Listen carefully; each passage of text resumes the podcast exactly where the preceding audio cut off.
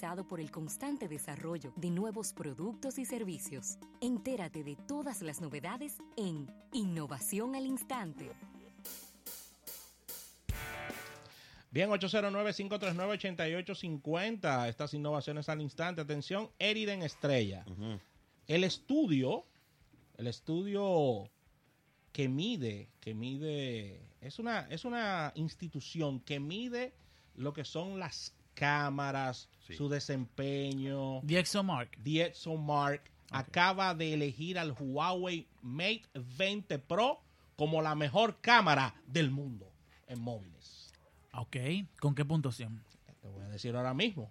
La empresa francesa de evaluación de imágenes dio la máxima puntuación al teléfono chino en enfoque, color, textura, fotos en la noche y un término que le encanta a José Luis Ravelo, el uso de su gran angular.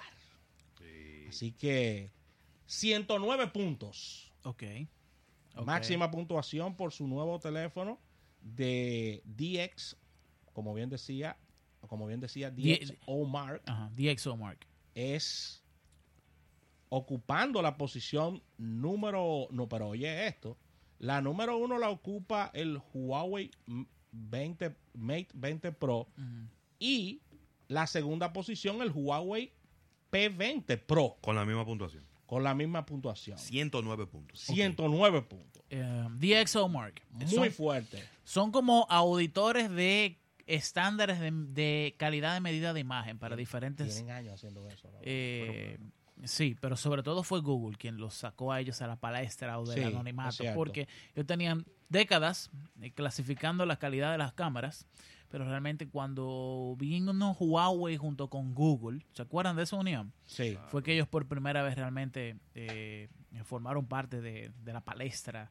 de los rankings de cámaras. Pero lo más importante de DxOMark es que ellos son eh, asesores que pueden ayudar a una empresa de telefonía a desarrollar una mejor cámara.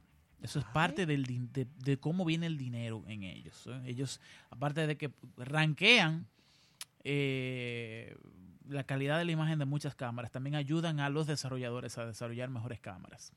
Pero lo que yo me encuentro más increíble es que NKVHD, uno de los youtubers eh, más reconocidos del sector de internet de, de tecnología de YouTube, Isaac lo vimos mencionando. sí, él hizo un ranking bastante interesante. Sí, porque le pasan todos los teléfonos por la mano. El ranking que él hizo fue que él tomó, eh, cogió de manera random, random, Un, una como 30 teléfonos, flagships, de los últimos eh, tres o cuatro años. Y él tomó la misma foto con varios de ellos. ¿no? De ma- y de manera ciega le dijo a la gente que ustedes opinan de esta foto. ¿Cuál es la mejor? ¿Cuál es la mejor? La misma foto, el mismo encuadre con la misma cosa. Lo único que cambiaba era el celular. ¿Quién tú creías? no? No, ni idea. No, ni idea. Dale, di- dime uno. iPhone X. No. No sé. Dime Eh, uno. A nivel de cámara. ¿Eh? Pixel 3. Partido. Temprano se partió eso. Ni a la semifinal llegó eso. ¿Cómo? El Huawei. El Pocophone F1. El Pocophone. Oye esa vaina.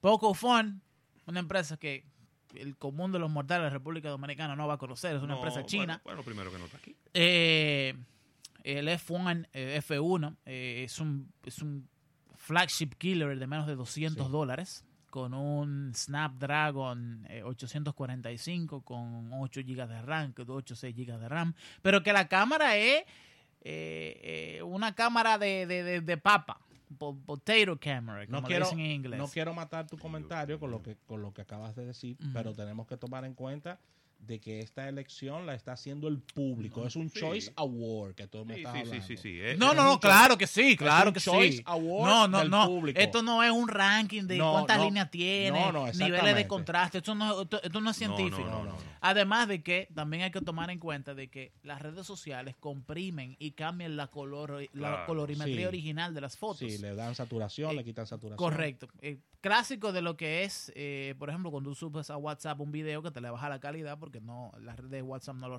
no lo soporta así. El asunto está en que hay algo aparentemente psicológico, en qué es para el ser humano una mejor fotografía, y son los colores saturados. Cuando una cámara, sí, eso fue la Sí. conclusión, de, que es lo más interesante de VHD y su ranking. Cuando una cámara tiene rojos más rojos, azules más azules y verdes neutros, ¿no? porque el verde como que para la apreciación humana tiene un, una- un toque de pieles poco saludables Sí, o, de, No, el, que, o de frutas. el que se ve verde tiene problemas. ¿eh? Correcto. El que se ve Entonces, verde tiene problemas. Eh, los colores lo- o las cámaras que tienden a saturar esos dos matices, tanto el rojo y, y azules, tienden a ser mejor apreciadas por la gente. Y se quedó pendiente algo, que él quería comparar el Pocophone F1 con los Samsung flagships 2014 y 2015, que fueron en su generación algunos de los colores de cámara más saturados que ha tenido la industria eh, móvil en toda su historia. Eh, eso quedó ahí, se quedó pendiente, pero la verdad que muy interesante. Sí. Tú a veces puedes tener un ranking súper científico como Claro. DxOMark, que también tiene diversos rankings dependiendo de si es una cámara de celular, una cámara fotográfica, una cámara de Sí, cine. claro. Eh, y qué es la apreciación de la gente. Sí, la apreciación de la La gente Es siempre va a otra tener- cosa completamente Claro. distinta. Eso es como los Oscar y, Sí, y me, lo que dicen los críticos. me estaban preguntando por el tercer lugar, el Apple, el Apple iPhone X, X Max, El XS. el XS, mejor conocido en República Dominicana, el HTC U12 y aparece el Samsung Galaxy Note 9 también dentro de los cinco primeros móviles del mundo. Claro que sí. Mira, te tengo una innovación aquí bien, bien interesante. A propósito de que nosotros estuvimos viendo esta Harley Davidson eléctrica, Increíble. que la estuvimos viendo allá en el... eh, se llama la Life Wire. Barata, Eriden. Ya estuve averiguando cuál es el precio de, de la Life Wire. Va a estar costando eh, un poco menos de 30 mil dólares esta motocicleta. Es bastante costosa. Muy costosa, encuentro yo para mi gusto. Pero es Harley Davidson. Pero esto es interesante porque Harley Davidson está revelando a través de dos videos que ha posteado. Recuerden que los X Games se están celebrando en Aspen.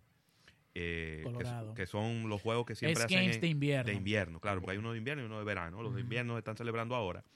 Ellos tomaron allí a dos de estos deportistas de deportes extremos, muy conocidos, y les entregaron a cada uno un prototipo de unas... Yo no, te, yo no podría decir que son motocicletas. Yo te podría decir que son como unas bicicletas eléctricas. Sí. ok. Dos modelos, dos prototipos. Una quizá un poquito más... eh, con más velocidad y más, y más rápida que la otra. Y la otra es más ligera. Y la pero- otra es como más de ciudad, y una es como más de, de, de montear y otra como más de la ciudad. Cuyas especificaciones las personas no necesitarían tener licencia para conducir motocicletas. Ok. O sea, Este se, es se un- queda como vehículo de transporte humano, eh, no, Exactamente. no- no es un, no es un vehículo de transporte interurbano que sí necesita una autorización para Como si fuera una patineta, un scooter, pero un poquito más grande porque tiene dos ruedas. Transporte peatonal. Esa es la Exactamente. definición en Y Estados Unidos. me ha parecido súper interesante el hecho de que ellos estén revelando estos dos conceptos de vehículos eléctricos porque habla de, de una categoría completamente nueva y una di- diversificación para la gente de Harley Davidson. Usted dirá, bueno, pero son, son dos motores, por más chiquitos que sean, son dos motores. Sí, pero es que tú estás abriendo un mercado completamente diferente al que tú estás acostumbrado. Que es una motocicleta como una Harley Davidson, que es un vehículo con tú puedes atravesar los Estados Unidos. Correcto. No, estos son vehículos para distancias cortas, eléctricos, formatos muy parecidos como a bicicletas. Y yo te voy a decir algo, a mí me ha parecido muy interesante porque pudieran ser, independientemente de todo, pudieran ser muy económicos. Y yo Mira. creo que ahí va a tener un- una gran ventaja en el mercado. Eh, ok, vamos a hablar de un tema que es interesante pero corto. Ok, ¿hacia dónde va el urbanismo del siglo XXI? Sí. Ok, eh, definitivamente que la incidencia de los vehículos en la forma de diseñar las urbanizaciones ha, tenido un impacto sumamente grande, en el, en el punto en el que incluso los gobiernos gastan una increíble cantidad de sus presupuestos en obras públicas que son de infraestructura vial. Entonces, esto ha limitado mucho el hecho de que alrededor de un 20, un 25% del tamaño de las ciudades está dedicado a las calles. Y eso no resuelve el problema de que ya hay muchas ciudades que no tienen más lugares para donde eh, expandirse y que la densidad poblacional es muy alta. Entonces, lo que están desarrollando muchos arquitectos y planificadores urbanos es cómo podemos hacer que las personas se puedan mover de manera más factible, más eficiente. Y se ha desarrollado el concepto del transporte peatonal, que desde el 2015 para acá ha estado eh, fundamentalmente ocupado por empresas que están desarrollando skateboards, patinetas, Sí, bicicletas, eh, patines que son eléctricos que te permiten a ti eh, un rango de menos de 75 eh, millas por, por carga de batería que es lo que se dice que es la máxima distancia que una persona podría eh, eh, eh, caminar en un día. Entonces, por esto viene la tendencia de que marcas como Harley Davidson, BMW, ya tengan bicicletas. No, no es solamente eso, es que empresas como Honda, como Toyota, como Shell, porque esto incluye a toda la industria del transporte, Sí. tienen que tener un modelo de negocios para el 2050, para el 2060, para el 2070. Porque va a cambiar la forma en la que las personas se van a transportar, Mm. pero no va a cambiar la necesidad de transporte. Y las ciudades se están acomodando a ser cada vez más factibles para el peatón. Y las calles de asfalto, como las conocemos, van a ser menos comunes. Entonces, todas estas empresas están eh, compitiendo por ser el primero en el mercado en desarrollar un modelo de transporte peatonal que sea útil, confiable, seguro y que sea fundamentalmente adaptable a, a la, a la- a la nueva organización de las ciudades alrededor del peatón.